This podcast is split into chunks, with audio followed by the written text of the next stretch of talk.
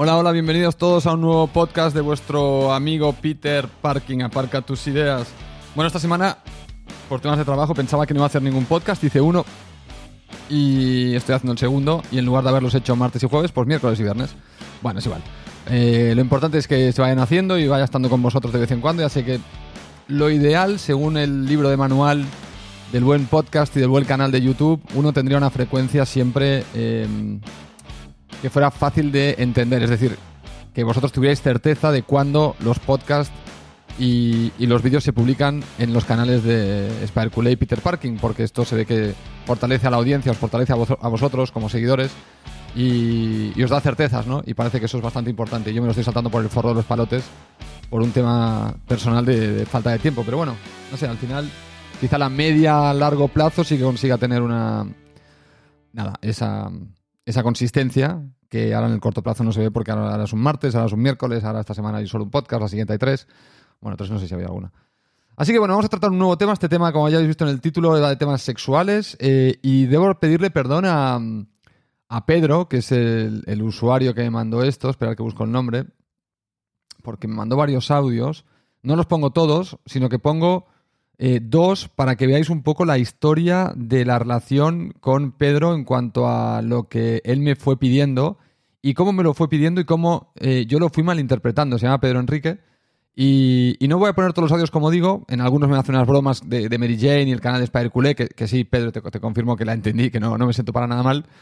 Y no me hizo gracia, de hecho. Y, y me, me hizo una serie de peticiones, os las voy a poner esto viene de, largo de atrás, ¿eh? esto viene de hace tiempo. Eh, hasta que esta semana me mandó un nuevo audio clarificando exactamente qué me estaba pidiendo, porque yo me confundí un poco y no entendí bien lo que me estaba pidiendo y de hecho dije algo que él ayer rectificó y ahí es donde me ha hecho entender, ah, vale, ahora entiendo perfectamente qué es lo que quiere. Ahora os pongo los audios y vosotros podréis discernir exactamente a qué me refiero porque diréis, bueno, ¿de qué estás hablando? Bueno, es que con los audios que os voy a poner ahora de Pedro Enrique lo vais a entender. Pedro Enrique es psicólogo, eh, vive aquí en Europa, en, un país del norte de Europa, creo que es Noruega, me, parece que dicen, pero lo escucharéis en el audio, y me pidió que hablara de la impotencia y ya, la eyaculación precoz. Os, lo voy a, os pongo los audios, os pongo uno, el, primero que me llegó, y os pongo el segundo para que veáis un poco las dos peticiones y la clarificación de la temática por la cual hoy estoy aquí para hablar del tema, que ahora es mucho más fácil pero ahora os cuento un poco el, porqué. Bueno, vamos a escuchar sus audios. son dos minutos uno detrás de otro y, vamos con, la charla. Hola Spider, ahora que hablamos de temáticas tabúes, eh, me gustaría escuchar tu opinión sobre dos temas. Uno, la disfunción eréctil y la eyaculación precoz. Y si fuera posible, que de esas experiencias personales, ya que no te conoce nadie, no sabe ni tu nombre ni nada. Dale un abrazo y fuerza, sigue con el canal.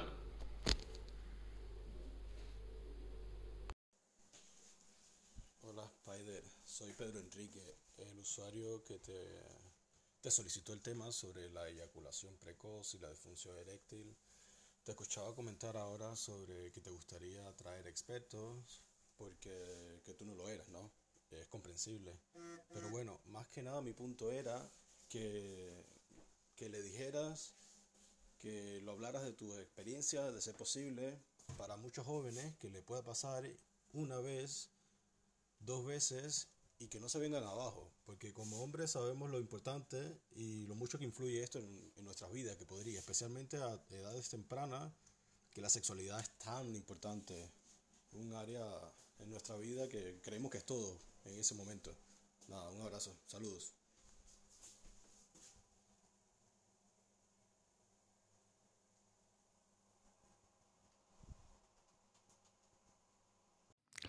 Bueno, el segundo audio está un poquito más bajito que el primero, así que espero que hayáis podido escucharlo bien, pero si os fijáis, él me pidió hablar de un tema eh, sobre, sobre sexualidad, disfunción eréctil y eyaculación precoz. Y es curioso porque, claro, yo lo interpreté un poco, a pesar de que él me dijo en un momento dado, en alguno de los audios, no sé si en este, ahora no recuerdo, porque los acabo de escuchar y no me acuerdo, él me dijo que era psicólogo, ¿no? Y entonces un poco me confundió, no entendí cómo un psicólogo me estaba pidiendo a mí que hablara de un tema que quizá él dominaba más que yo.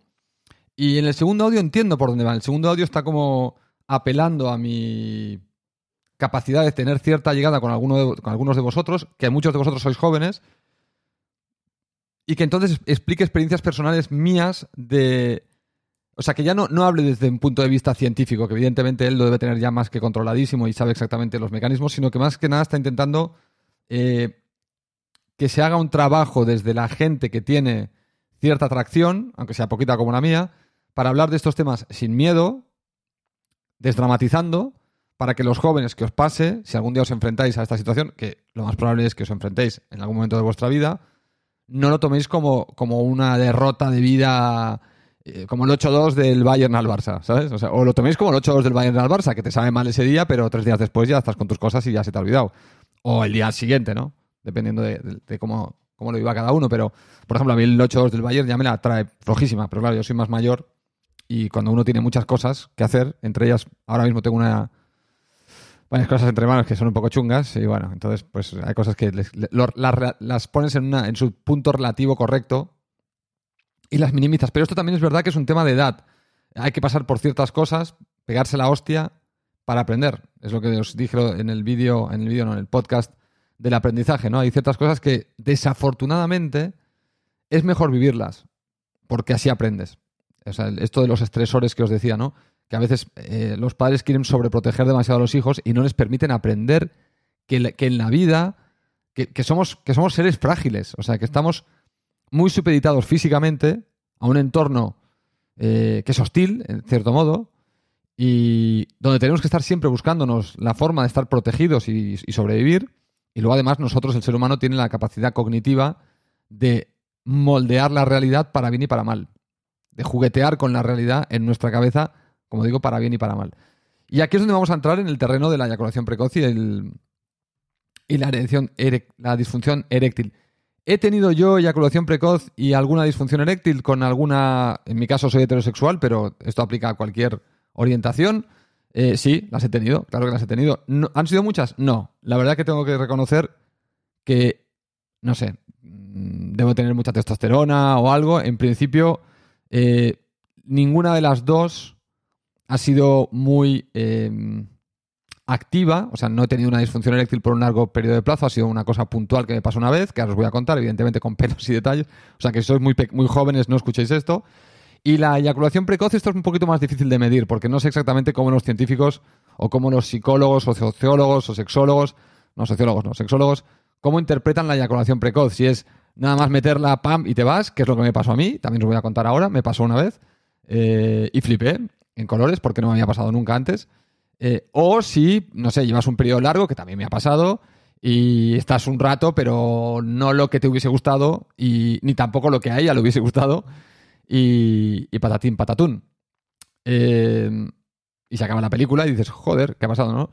Y claro, la, eyaculación precoz es más relativo desde mi punto de vista. Es decir, he estado con mujeres donde eh, con poco tiempo estaban satisfechas, he estado con mujeres que necesitaban mucho rato. Eh, y entonces, bueno, vas aprendiendo mecanismos para que tu periodo de duración no se convierta en una gestión que te haga, no sé, como alguna vez de jovencito, pensar en mierda o en sangre o en algo para intentar aguantar más, ¿no? Porque eso no es el sexo. El sexo no se trata de que tú estés pensando en aguantar. Sí que es verdad que puedes aplicar mecanismos que también os explicaré, que, creo que son, estos sí son científicos, y que yo, de una forma natural, tuve suerte de que los practiqué así de salida, y aquello de se juega como se entrena, ¿no? Pues eh, asumir que masturbaros es vuestro entrenamiento para el sexo, para cuando tenéis relaciones. Si os masturbáis muy rápido, siempre, pues lo más normal es que cuando tengáis relaciones sexuales estéis entrenados para ser rápidos. Habréis hecho, os habéis convertido en velocistas. Pero si os entrenáis en maratón, es decir, que os tomáis vuestro tiempo, que no vais a estas páginas de. No sé, o sea, si intentáis seguir lo que es un, Mm, lo voy a poner en términos, algunos sexólogos me van a matar por decir esto, pero en lugar de poneros un vídeo donde salen 20.000 corridas y la cuarta corrida te corres tú también, ponte un vídeo donde un tío esté follando con una tía 15 minutos y sigue el ritmo del vídeo los 15 minutos. O sea, follate a esa tía en el vídeo con el tío que está follando el tiempo que ellos duran. Es verdad que el porno no puede ser no puede ser vuestra escuela del sexo, eso está claro, pero sí que para una gestión de la eyaculación precoz Se, se juega como se entrena.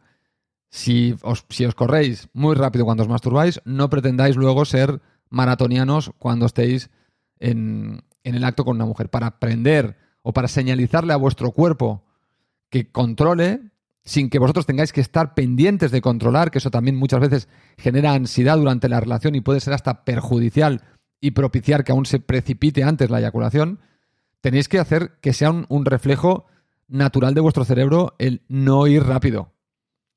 Y ese automatismo, o sea, no tengáis que pensar, repito, se consigue muchas veces con buen entrenamiento. Vamos a llamarle entrenamiento para no utilizar siempre la palabra masturbación, que me voy a empezar a sentir incómodo.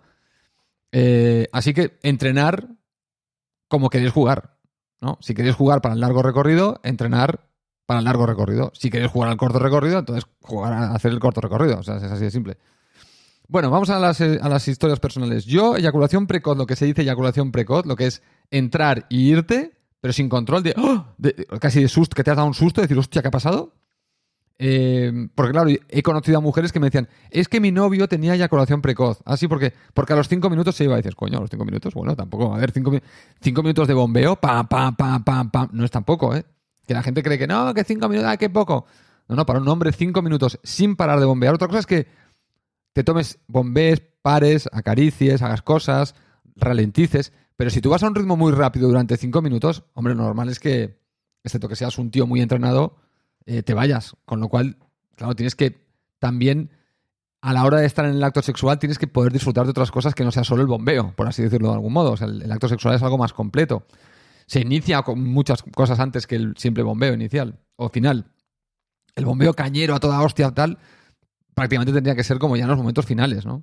Te tendrías que reservar ese arreón para el momento final. Pero bueno, tampoco os voy a enseñar yo cómo hacer el amor ahora o cómo follar, ¿no? O sea, que, sé, cada cual tendrá su, su- su metodología o su, o su forma de vivirlo.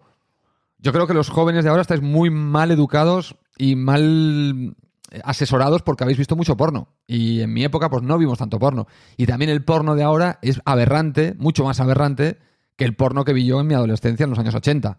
Entonces, yo recomendaría que vierais porno de los años 80 y de los 90, porque es que el porno actual es para mí, desde mi punto de vista, es francamente una puta basura.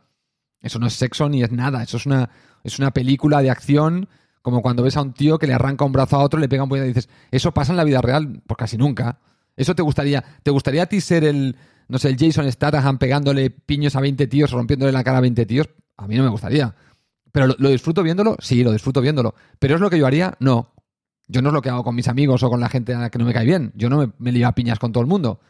Bueno, el porno es un poco lo mismo. Puedes, puedes aprender a disfrutar de lo que estás viendo si te gusta, pero no significa que eso sea lo que tienes que hacer. Igual que ves la película de Superman y no te tiras por un balcón, ¿no? Y aún así lo disfrutas y sabes que es mentira. Bueno, pues el porno, lamentablemente tenéis que, los jóvenes tenéis que verlo y nadie os lo ha dicho porque como es un tema tabú, vuestros padres no os han dicho que eso que estáis viendo es mentira, que eso que estás viendo no es el sexo eh, placentero y, el más... Vosotros igual si lo interpretáis así porque decís, ah, mira, pues a mí ya, no me, ya me está bien mirar. Esto lo hablé con una sexóloga hace mucho tiempo, que ah, si os sirve, ¿eh? Eh, porque parece ser que la que está sufriendo más el tema del porno actual es la mujer y no el hombre. Todo y que los hombres al final también lo acaban pagando, ¿eh? no creáis. La, insatisfacción de la mujer no es satisfacción del hombre, es, un, problema para el hombre también. Cada vez hay más chicas jóvenes, jovencitas, de 15, 16, 17 años, que van a consultas de sexología porque no disfrutan del sexo, porque hacen cosas que no quieren hacer, cosas que no les gustan, pero son cosas que ellas creen que tienen que hacer porque lo han visto en las pelis. Es decir, el cuerpo te dice esto no me va, pero lo que ves en el porno te dice esto es lo que hay que hacer. Entonces tenéis que tener cuidado, y, tanto hombres como chicos como chicas, tenéis que tener cuidado de no confundir el porno con la vida real. El porno tiene una parte de vida real. Evidentemente en el sexo hay penetración, evidentemente, y en el sexo se hacen cosas que se ven en el porno. Pero no se hacen todas las que se ven en el porno, ni se duran, ni se viven, ni se forman, ni las situaciones son como se viven en el porno. Ni, ni la gente está tan preparada, maquillada, eh, todo, todo arregladito, parece que no, pero esta gente se depila. eh, no, el ser humano es distinto. Igual que somos distintos a, a la gente que sale en las pelis, en las comedias de situación o en lo que sea, son distintos. Y sabemos reconocer la ficción de la realidad. Y sabemos reconocer aquello que se parece más a la realidad y aquello que se aleja más de la realidad y que es más ficción. Y eso lo tenemos bastante claro, lo sabemos discernir bastante claro en general la mayoría de nosotros. A mí me da la sensación que con el porno muchos de los chicos jóvenes no distinguen una cosa de la otra. Y hay, no lo distinguen porque nadie les ha educado. Yo cuando, esto no sé si a vosotros os pasó, cuando yo era pequeño y veías una película y le salía sangre a alguien, le pegaron un tiro, lo primero que te decían tus padres rápidamente, eso es tomate. Ese no está muerto, es, es mentira, es solo una ficción. Ya te lo decían muy de chiquitito. Entonces tú lo interiorizabas. Ah, vale, es mentira. Con el porno, claro, si nadie te ha dicho nada, y has empezado a ver porno con 13 años, 12, 14, 11, 10, 9, yo qué sé. Claro, te has pensado que eso era así porque nadie te ha dicho, esto no deja de ser un poco una mezcla entre realidad y fantasía. Y tienes que saber entender que aquí es realidad y fantasía y cuando a ti te toque jugar a este juego, no vayas preconcebido por esto, sino que juega tu partida, a ver qué, qué sale. Pero no te, no te obsesiones con hacer lo que has visto en una, ficción, en, una, en una cosa que has visto que parte, una gran parte es ficción una gran parte es antinatural. Antinatural en el sentido de, pensar que eh, cómo se ruedan estas escenas. Igual el tipo se corre, el tipo se corre a los tres minutos, esperan, siguen follando y luego todo el trozo que han hecho después de la primera corrida lo ponen antes de la corrida. Entonces te parece que el tío estaba ahí tres horas dándole caña. Igual el tipo se ha corrido dos veces. Le han grabado la primera corrida, que es la que sacará más, y el resto de corridas vienen después, pero no, no, las, no las sacan. Entonces te engañan te engañan, con lo de las tías también te engañan, con esas corridas masivas que tienen las tías. Eh, bueno, una serie de cosas que, te están engañando y punto. Te están engañando, te están poniendo un montón de, falacias para que tú, bueno, pues, pues te excites, evidentemente. Te están llevando al límite de la excitación eh, con, el porno. Así que eso es el primer punto. Segundo, em, esto es importante, os lo digo que esto es importante. ¿Por qué os digo que esto es importante? Porque parte de la obsesión con la eyaculación precoz es que yo tengo que durar como ese chaval que se dedica a eso, es decir, que se entrena para eso, se entrena para rodar esas películas, igual que eh, Tom Cruise se entrena para poder saltar de un edificio a otro, aunque vive cables y tal, cosas que yo no podría hacer, ni de coña, porque él se dedica todo el día a entrenarse para poder rodar esas escenas. Los actores porro también se entrenan para hacer esas. Se entrenan y encima deben tener ya una predisposición genética a tener una cierta potencia, una cierta capacidad, que no todos vamos a tener. Pero por eso ellos se dedican a eso y nosotros no. Entonces, tampoco podéis guiaros por lo que veis en cuanto al performance. Que aparte del performance, de lo que veis en una peli porno, verdaderamente no es necesariamente lo que más le gusta a una mujer. Pensar que mucho, mucho del porno está pensado para eh, lo que al tío le gusta, no lo que le gusta a la tía. Muchas veces, si no buscar, eh, hay una serie de mujeres que son directoras de cine porno buscar sus vídeos y veréis la diferencia de cómo se plantea el acto sexual en vídeos que están rodados o que son dirigidos por mujeres para mujeres y lo que está hecho para hombres. Al final, no es que se haya que follar como dicen las mujeres o como dicen los hombres. Se tiene que follar en una negociación entre tú y tu pareja, donde se hacen cosas que te gustan a ti, cosas que, le gustan a ellas, siempre y cuando esas cosas a la otra persona no le disgusten en tan exceso que le provoquen un problema. Pero eso es una negociación. Por eso cuando encuentras una pareja sexual apta o válida para ti es aquella en la que coincidís, encontráis todos aquellos puntos de encuentro rápido o, se negocian y se encuentran y, fluye la cosa como Dios manda, ¿no? Como Dios manda a nivel de cada uno. Porque por eso no, no todo el mundo es compatible con todo el mundo. Hay gente que le gustan unas cosas, hay gente que le dan asco otras. Tú tienes que ir encontrando las personas con las que tienes una avenencia sexual también. Hasta no pasa nada, no le vas a gustar a todo el mundo, ni por eso ni le vas a follar bien para todo el mundo. Por eso esto de eso de soy un buen follador, eso depende. No solo depende de ti, depende también de la otra persona, de lo que le guste. Quizá tú llevas haciendo una serie de cosas toda la vida que te han funcionado muy bien y de repente encuentras con una mujer que es completamente diferente. Entonces de repente, y la, tía dice, hostia, qué mal folla este tío. Por lo tanto, la subjetividad de soy un follador, buen follador, mal follador, duro mucho, duro poco, es independiente. Os repito, yo estuve, yo, he estado con algunas chicas, pocas, pero he estado con algunas que, de hecho, no, no, pocas no, con alguna que os lo juro, eh, no necesitaba ni, tres empujones para que se corrieran. Ni tres. Y entonces, claro, en, un momento, en cinco minutos, habían tenido cuatro orgasmos. Claro, si yo tenía mi orgasmo, para ellas yo tenía eyaculación precoz, no. Ahora, para aquellas que necesitan mucho más, claro, los cinco minutos es eyaculación precoz. Por eso que lo de la eyaculación precoz es un poco aleatorio. Entonces me voy a centrar en, en el- en la definición más extremista de eyaculación precoz, que es entras y te vas a la mierda. Pum, pam, chao, adiós, no hay nada que hacer, y entonces te entra la depresión. Bueno, esto me pasó una vez a mí con. Creo que tenía 20 o 21 años, y os voy a contar porque fue una anécdota medio graciosa. Resulta que estoy un día en el. Yo estaba viviendo en Inglaterra en aquella época, y estaba en un. En un y, y yo había tenido ya relaciones bastantes, bastantes veces.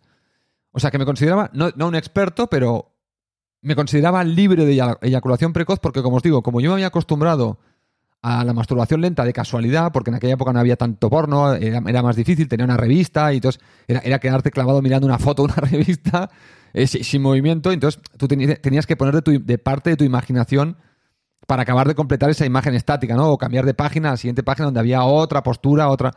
Entonces, claro, tenías que ir, tenías que ir a un ritmo mucho más lento, porque tenías que hacer un trabajo mental mucho más sacrificado, si queréis, que el que tenéis que hacer ahora, que hay, claro, entras en Pornhub o en lo que sea y, claro, es que tienes un 20.000 millones de vídeos con todo tipo de cosas y puedes cambiar de vídeo a vídeo al, al instante, claro, es una locura. En aquella época no había tanto acceso a, a, este tipo de contenido, entonces uno se lo racionalizaba mejor, por lo menos en mi caso. Yo, yo como que me tomaba mi tiempo y me lo, miraba con tranquilidad, era como querer- quererlo entender, saborearlo bien, ¿no? Entonces, bueno, el hecho de acostumbrarme desde, desde que empecé a toquetearme a hacerlo lento, pues provocó que cuando empecé a tener relaciones sexuales estaba entrenado para ir lento. O sea, no, no, no me venía rápido. Pero no tenía ni que pensarlo, ni sangre, ni muerte. Ni... Sí que es verdad que alguna vez, en algún momento pensé, hostia, quizá voy a ir más rápido, voy a pensar, y había pensado en, pero en sangre, ¿no? O en muerte, en caca, o yo qué sé. Y luego pensaba, hostia, pero pues, ¿cómo voy a, o sea, ¿qué hago haciendo? Pues si voy a estar follando, pensando en mierda, para eso no follo, o sea. Entonces, bueno, por suerte, pues bueno, yo encontré mi punto de equilibrio y, y luego, claro, empiezas a descubrir a la mujer y entonces te das cuenta que no tienes que centrarlo todo en la polla, digamos, ¿no? O en tu órgano sexual, sino que, que hay más partes que puedes tocar, que hay más cosas que puedes hacer y que tienes que dedicarle un tiempo antes de que tu órgano genital sea el centro de atención del acto sexual. Con lo cual, pero repito, esto no, no os quiero enseñar cómo, cómo hacerlo, pero para mí, pues tenéis que tener esto que se llaman de los preliminares, es un poco intentar que los genitales aparezcan un poquito más tarde de lo habitual. O sea, empezar a, a- a, bueno, a acariciarse otras partes, a, bueno, a jugar un poco antes de ir directo a, a los genitales, ¿no? Y eso provoca un estado de excitación y también provoca una especie como de asentamiento. Cuando llevas un rato toqueteándote así, cuando luego te tocan allí ya no hay ese shock de ¡Ay! me ha metido la mano en el paquete, ¿no? O sea, como que, que es, más, es más natural, es más suave, es todo más, más progresivo. Cuan- cuanto más, repito, es todo, todo va relacionado. Cuanto más paciencia tienes, más dura todo. Eso es bastante. Más se activan mecanismos de duración automáticos, que no tienes tú que estar andando pensando en que, uy, que, me voy, que no sé qué, que no sé cuál. Bueno. Y como repito, otra cosa que os voy a luego a. Cuando acabe mi experiencia, no centréis todo el acto en la eyaculación del hombre. Es decir, hacer como que el acto se acaba cuando el hombre eyacula es, es un error. Esa es otra cosa que tenéis que tener claro. El acto no tiene por qué acabar ahí. Evidentemente, el hombre sufre un retroceso en las ganas y la energía, pero no es un retroceso in- in- insalvable si quieres a la persona que tienes delante o la quieres satisfacer.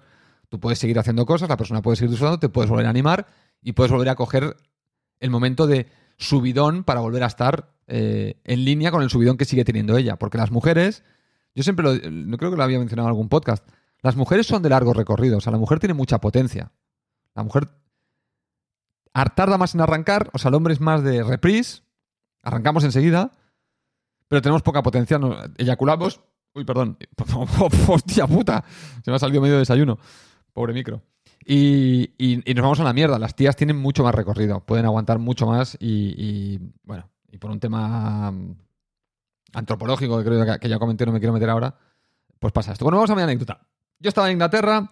eh, como digo, yo no tenía problemas de eyaculación precoz. De hecho, me consideraba un tío muy saludable en el sentido de. Oía a amigos míos decir, hostia, es que duro poco, y que no sé qué. No eyaculación precoz, pero que, uy, qué tal, qué cual. Y yo pensaba, joder, pues yo, yo duro un montón. Bueno, y, nunca ninguna chica se me ha quejado de que dure poco ni nada, ¿no? Bueno, total, no pasa nada. Bueno, no, esto- estoy con tal, y estoy en un pub. Y nada, viene un chico con el que tenía, éramos amigos y tal, y está como deprimido. Y voy y le digo, tío, ¿qué te pasa y tal? Y me dice, no, no, que ayer follé con Pepita de los palotes, que le llevaba tirando los trastos no se sabe cuánto tiempo, por fin cayó, tío, le meto la polla y ¡pam! me corro. Hostia puta, digo, no jodas. Me dice, sí, sí, estoy, estoy, ah, digo, no pasa nada, tío, recuperas hoy o yo qué sé, ya, habrá más, más oportunidades. No, no, soy un mierda. Bueno, el tío se estaba auto, automachacando a lo bestia, ¿no? Y no lo entendía, yo pensaba, como a mí nunca me había pasado, digo, no es para tanto. ¿Os podéis creer que esa misma noche con, con mi novia tenemos relaciones? No con mi novia, con la chica con la que me venía enrollando, pero que aún no habíamos hecho nada. Y esa noche ya habíamos quedado que venía a dormir a mi casa para ya consumar. Fue entrar y a la mierda. Y que me quedé destrozado. Flipado, me quedé flipado. O sea, fue un, shock. Estuve todo el día siguiente, bueno, es- ese momento y al día siguiente, deprimido. Me quedé paralizado. Tan paralizado que ni siquiera pude hacer otras cosas para satisfacerla a ella. Me, centré en mí mismo, me, me enrosqué en mi yo, yo, yo, yo, ay, que soy, ya no soy un macho, que soy una mierda, que no sé qué. Y, compliqué más la cosa porque, claro, le hice pasar a ella una noche de mierda, un día de mierda, y por la noche le forcé a tener, no le forcé del sentido literal de te esfuerzo. Le dije, oye, hoy hay que hacerlo porque yo me tengo, tengo que comprobar que esto no sea así. Bueno, te digo, vale, vale. Tuvimos relaciones, no me pasó, y entonces quedó capítulo cerrado en mi cabeza. Nunca más me, me ha vuelto a pasar, pero sí que os digo que fue un día de mierda. Y fue un día de mierda por justamente por eso, porque fui muy egocéntrico, porque lo basaba todo en mi propia eyaculación, no en el acto en completo, y eso es un error que hay que evitar. Tenéis que evitarlo. Tenéis que evitar centrarlo tanto en esa parte. El sexo es mucho más que esa parte. Y se pueden hacer muchas cosas. Y si os pasa, tenéis que tomarlo con broma. Tenéis que seguir, porque es un momento difícil para vosotros, pero también para, vuestra, para la persona que está con vosotros, que no sabe cómo haceros sentir bien, que para ellas tampoco es tan grave que os pase una vez. Si te pasa siempre, vas a tener que tomar medidas, evidentemente. Pero si te pasa una vez, tómatelo con humor, reacciona, eh, hazle algo, trabaja, o sea, sigue acariciando a, tu- a la persona, sigue tocándola, sigue... eh, olvídate del tema, céntrate en lo que estabas haciendo, que es, que es pasártelo bien con, una persona que te, seguramente te gusta, y sigue para adelante. Porque lo otro es que no sirve para nada. A ti no te sirve, no le sirve a ella, te va posiblemente a obsesionar, va a hacer que la próxima vez vuelvas a tener problemas. En cambio, si te lo tomas por el lado de la risa, de hostia, qué pistoletazo, qué cagada, qué tal, pero sigues, haces cosas, eh, te sigues abrazando, te sigues tocando, te sigues no sé qué, pues seguramente re- reactives el tema, seguramente vuelvas, especialmente si eres joven, vuelvas a atacar, no te va a pasar, porque en el segundo no te va a pasar, es muy difícil, y ya estás curado de espantos, digamos, y se te va a, se te va a quitar la historia y vas a ver que no tiene mayor importancia. Entonces tú tienes que desdramatizarlo porque no va a venir nadie a, desdra- a desdramatizarlo por ti. Tú tienes que ser el que, lo, saque, el que le saque un poco de, fiereza a eso, como si no lo puedes poner como si fuera el gran error de tu vida. Es una idiotez como un piano. Es una cosa que queda anecdótica que pasados los años, y en mi caso, por ejemplo, te descojonas de la risa, ¿no? Le, le des cero importancia, cero importancia. Y conozco a, a gente que se ha obsesionado, tengo amigos que se han obsesionado con este tema y han estado meses con el problema. Porque lo centraban todo en yo, yo, yo, yo, yo, ay, yo y mi eyaculación, ay, yo y mi eyaculación. Tío, que el sexo no eres tú y tu eyaculación, que el sexo eres tú, la pareja que tienes, la persona que tienes delante, cómo os tocáis, cómo os miráis, cómo os besáis, cómo os acariciáis, cómo os tratáis, antes, durante y después, porque el después también es importante, tratarse bien. Eh, bueno, hay toda una serie de cosas que hay que, que hay que cuidar y no centrarlo todo, no poner toda la energía en un solo factor. Siempre os lo digo en este podcast. No podéis poner todos los huevos en una misma cesta, toda la energía. Tenéis varias cestas, distribuir la energía. En el sexo hay varias cosas, distribuir la energía en varias cosas. ¿Te sale mal lo de la eyaculación? Hazla. Bueno, pues haz- compensa y haz mejor las otras cosas. Griezmann no mete un gol, pero se pone a defender. Bueno, no, no lo contratamos para eso, pero por lo menos no, no tiene desidia. Por lo menos dice, bueno, por lo menos corre. Por lo menos lo intenta. Yo que por lo menos intenta compensar. Bueno, a que eso es mucho mejor que si encima que falla no corre y se queda quieto y es un paquete y encima no se mueve, jode más. Bueno, pues esto es lo mismo. Esto es lo mismo. Si fallas en un, en un aspecto, potencia el resto de aspectos. Y al final, potenciando el resto de aspectos, acabarás arreglando también este. Pero lo importante es que no, no te centres en este como, ah, he fallado en este y ya el resto lo olvido y soy un mierdas porque así ni te ayudas a ti ni ayudas a tu pareja. Con lo cual, no vayas por esa ruta. Y por la parte de la disfunción eréctil, que me preguntaba también Pedro Enrique que hablara del tema, me pasó una vez también. También siendo jovencito, ¿eh? 23 años o así. Cuando vivía en Marruecos, eh, en mi época, ahora no lo tenéis tan presente y es una pena porque tendrías que tener cuidado, el tema del SIDA era un tema chungo. Era un tema chungo. Y utilizar condón era mandatorio. Mandatorio, pero total. O sea, no. Yo, yo de hecho. Claro, en, en mis relaciones que no han sido de pareja, las esporádicas, todas han sido con preservativo. Todas, todas, todas, todas. No, no he cometido, no he pifiado. Creo que pifié una vez. Una vez muy de jovencito, con 18, 19, que sí que tuve una sin, sin preservativo. Eh, Muy al principio del SIDA, cuando se decía que el SIDA era solo para homosexuales y drogadictos. Y entonces, bueno, los heterosexuales pensábamos que estábamos a salvo, ¿no? Pero enseguida eso pasó. O sea, a los 18 pensabas esto, a los 20 ya tenías clarísimo que tenías que usar preservativo siempre. Entonces mi juventud siempre ha sido estado marcada por, por la obsesión de no hacerlo con desconocidas o con gente que no conociera de mucho tiempo o fuera de mi entorno, de hacerlo con preservativo sí o sí. O sea, esto era una cosa bastante...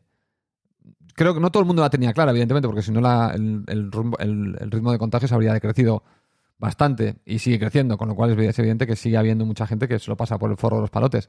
No existe, todas estas cosas, ¿no? Que también, también ocurrían con el SIDA. Los negacionistas y tal. Bueno, eh, estuve con una chica en Marruecos, una chica her- hermosa, ¿eh? una chica negrita, más bonita que la madre que la parió, una cosa espectacular. Me acuerdo que iba con el coche por, por yendo a la fábrica donde trabajaba y, la vi pasar y flipé. Y flipé y le pregunté, es que esto es la curioso. Entré y entró a la fábrica para. Era una fábrica de ventanas de aluminio. Y entré para ir al taller a cortar aluminio y tal. Y, y la secretaria de la fábrica, del, gerente, hablaba español. Y bueno, le saludé por la mañana, como no, no podía hablar con nadie más que con ella, porque el resto todos hablaban árabe y francés, y yo francés chapurreaba muy poquito. Había algún, algún trabajador que estaban por ahí por la fábrica que también, también hablaban, también hablaba español un poco. Y balbuceábamos así un poco entre los dos. Entre ellos y, yo, vamos. Bueno, eh, resulta que la, la chica hablaba español. Bueno, yo llego a la oficina y le digo, ostras, acabo de ver una chica negrita. Porque en, en- en Marruecos, donde estaba yo, que era en Rabat, la gente es morena, pero no es, no es negra, no es de color, no es de tez negra. Esta chica era negra.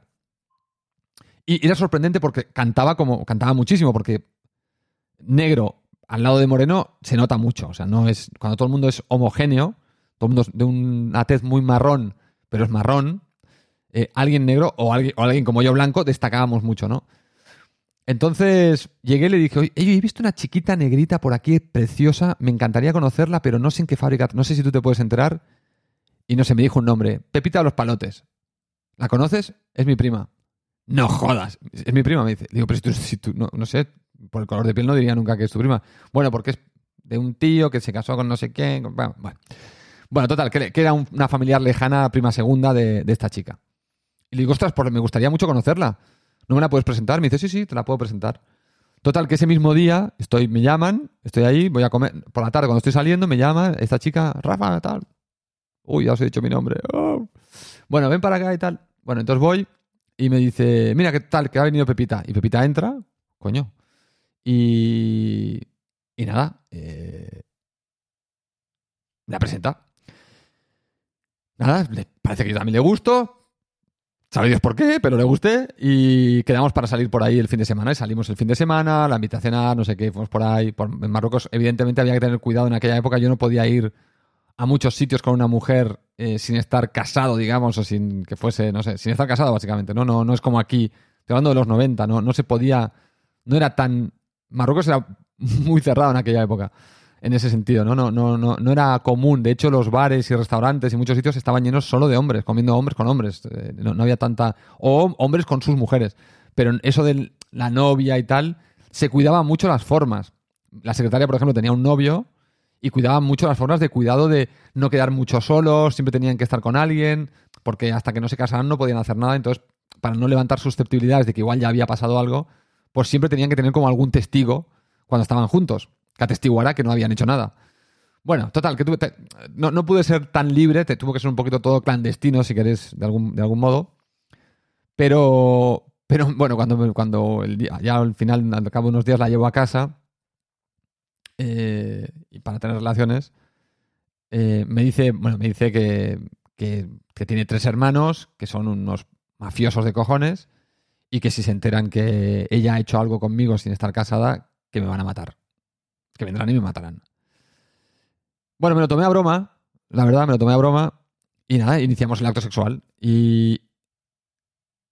No sé, en un momento dado, ella también me desliza que. Le digo, bueno, voy a coger el preservativo y me dice, no, no, sin preservativo. Entonces en la cabeza se me juntaron que esta chica posiblemente ya había tenido relaciones sexuales sin preservativo, con lo cual la alerta SIDA se me disparó en la cabeza, y a la vez que se me dispara esta alerta, me vuelve a la cabeza lo de si mis hermanos se enteran te van a matar. Y ahí ya no me pareció broma, ahí ya me sonó en serio. O sea, como que mi cabeza ya empezó a ver nubarrones por todos lados y empezó a juntar factores para crear una pelota de terror. Claro, si tú juntas SIDA, alerta SIDA, alerta, los hermanos me van a matar porque se van a enterar, eh, pues entonces digamos que el, aparato dejó de funcionar. Ah, en, ese, en, ese, mismo momento, en el momento en el que estaba cogiendo el preservativo para ponérmelo, se fue todo al carajo porque estas dos ideas se juntaron, crecieron en mi cerebro para inundarlo todo y me quedé completamente bloqueado. No fue un bloqueo total, es decir, que me quedé bloqueado, me tumbé, ella me preguntó qué me pasaba, yo le dije que nada, que, nada, que estaba bien, entonces ella empezó a hacer sus cosas, no había forma porque en mi cabeza seguía la alerta así, da, ting, ting, ting, hermanos me matan, ping, ping, ping. Total, que bueno, ella estuvo ahí currándoselo, digamos, se ve que ella tenía más ganas que yo posiblemente, y al final funcionó y se consumó, me puse el preservativo y se consumó el acto, pero evidentemente no fue para nada placentero ni para nada, de nada, de nada, de nada, o sea, fue un desastre desde mi punto de vista, no sé ni, recuerdo si para ella fue bien, mal, no tengo ni idea. La verdad que no, me, da igual. En, ese momento, como os digo, estaba tan centrado en alerta SIDA y alerta tres hermanos mafiosos que me van a venir a matar, eh, que flipas. Así que, bueno, total, que acabamos, eh, poco después acabamos en una discoteca, o sea, unos días después, y en la discoteca aparecen los tres hermanos. Eh, y tuve que salir por la puerta de atrás con ella corriendo eh, escapándonos porque si me llegan a ver, ella no se suponía que estaba ahí, se suponía que estaba en casa de una amiga. Eh, y bueno, eh, salimos. no os podéis imaginar el momento de. Mis hermanos están ahí. Y, miro, veo a tres monstruos, tres tíos enormes. Encima, luego me contó que eran. los tres eran cinturón negro de karate, que competían, que, eran unos animales, que les, encantaba pelearse con todo Dios. Bueno, un flipe, un flipe. Total, que bueno, esa fue la última vez que la vi. Ya le dije, mira, oye, está perfecto todo, pero yo. Mi integridad física y entre que no. Tampoco, tampoco acabamos de llevarnos muy bien, la verdad. Eh, le dije, mira, ya está, esto es para mí, esto es el límite. Y lo dejé. Por suerte, claro, rápidamente entendí eh, lo que me había pasado. O sea, no, no fue una. Eh, no, fue tan traumático como la, como la eyaculación precoz, ¿no? Porque esto eh, bueno, enseguida vi que a mí se me empalmaba, o sea que yo luego, tres días después, estaba con mis cosas, auto haciendo mis, cosas, ¿no? Con lo cual vi que eso funcionaba perfecto. Y entonces, enseguida, bueno, caí en la cuenta de que había sido un, un problema y entonces entendí quizá lo importante que es estar en materia. Es decir, cuando te pones a tener relaciones sexuales no puedes estar pensando en mil cosas a la vez. Tienes que estar pensando en lo que estás haciendo porque, porque el acto lo, lo merece. O sea, es... Para mí es de las cosas más bonitas que te, que te pasan en la vida, el acto sexual. Cuando se hace, se ejecuta bien, eh, cuando pones toda la carne en el asador, eh, toda la generosidad que tienes y la otra persona también, y hay una comunión y hay una complicidad, y, por eso también muchas veces en pareja el sexo es mucho más atractivo porque te conoces, eh, sabes lo que hay que hacer, hay automatismos cuando decimos todo el Barça, ¿no? Yo siempre digo en los vídeos de Spider los automatismos y tal. Bueno, pues aquí hay cosas que, bueno, que, que elevan el sexo a un acto que es una de las cosas que para mí son, como digo, en la vida de lo, más bonito que hay. O sea, la gente lo toma como un, placer. Yo no lo considero solo un placer. Para mí es algo mucho más allá del placer del momento. Para mí me carga de pilas para días después, eh, me cambia el, humor días después, eh, lo arrastro, eh, la alegría de, haber tenido una buena relación sexual con mi pareja me dura dos o tres días. noto cambios de humor cuando ya llevo mucho tiempo sin, por lo que sea, hemos estado muy liados y llevamos tiempo sin.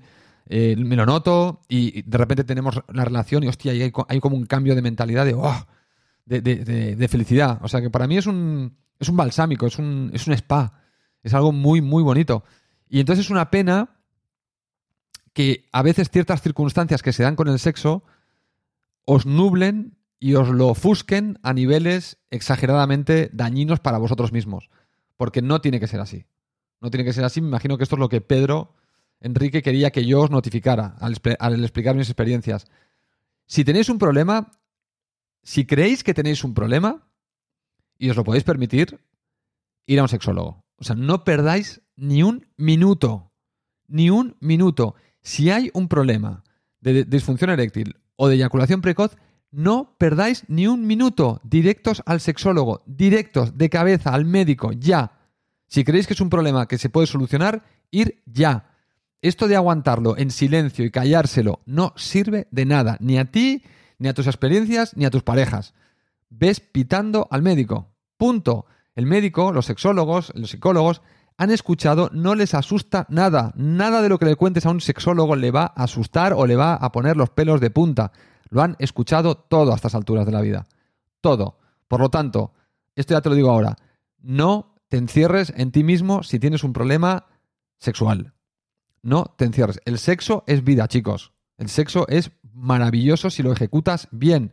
Y tiene su pequeña dosis de arte, su pequeña dosis de entrenamiento, su pequeña dosis de intelectualización. Eh, siempre enfocada hacia el sitio correcto. Por lo tanto, eso sí que os lo digo. Si creéis que tenéis un problema persistente, no perdáis ni medio segundo. Yo tenía un amigo que le pasó esto, la eyaculación precoz persistente en meses. Se estaba viendo con una chica que le gustaba mucho, no había forma, no había forma. Siempre que tenían relaciones se iba a la mierda al minuto. Eh, me lo contaba a mí, ¿qué hago? ¿Qué hago? Vete al puto sexólogo, vete al psicólogo. No, es que quizás solo la próxima vez. ¿Cuántas veces ha pasado ya? ¿Cinco? Listo, suficientes. Al, al psicólogo. Que no, que no. Bueno, acabó yendo al psicólogo y se le resolvió. Se le resolvió hace años. No ha vuelto a tener el problema jamás. Y, siempre le recuerdo, y, sirve de lección, estuviste un mes de, sobra sufriendo. Un mes que no hacía falta sufrir por, por indeciso, por vergüenza, por no sé qué, porque eso lo podía permitir. Lo digo porque igual alguno de vosotros dices que yo no tengo dinero para ir al sexólogo. Bueno, busca ayuda en la parroquia.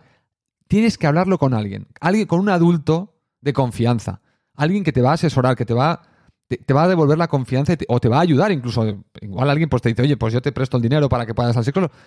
Buscar ayuda, eso sí que os lo pido, por favor, no perdáis el tiempo. No sirve de, no sirve de nada torturarse. No sirve de nada ser un mártir del, del sexo. De nada, chicos. No sirve, y chicas, no sirve de nada. Si tenéis un problema sexual, ir pitando al sexólogo. Tanto tíos, me he centrado mucho en los hombres. De hecho, este podcast, creo que por lo que dice Anchor, el 94% sois, sois hombres. Pero para aquel grupo de mujeres que estáis, tres cuartos de lo mismo. Todo lo que me aplica para el hombre aplica para vosotras. Lo mismo. Lo mismo. Todo lo que he dicho es, idéntico. Tenéis un problema sexual, ir pitando. Si queréis, eh, si queréis poder comunicaros con, vuestro, con vuestra pareja, en el caso de ser mujeres, verbalizar. los tíos no somos tan intuitivos. Verbalizar lo que queréis. Lo verbalizaréis una, dos, tres, a la tercera lo pillamos y se acaba. Las mujeres sois muy mudas en este tema.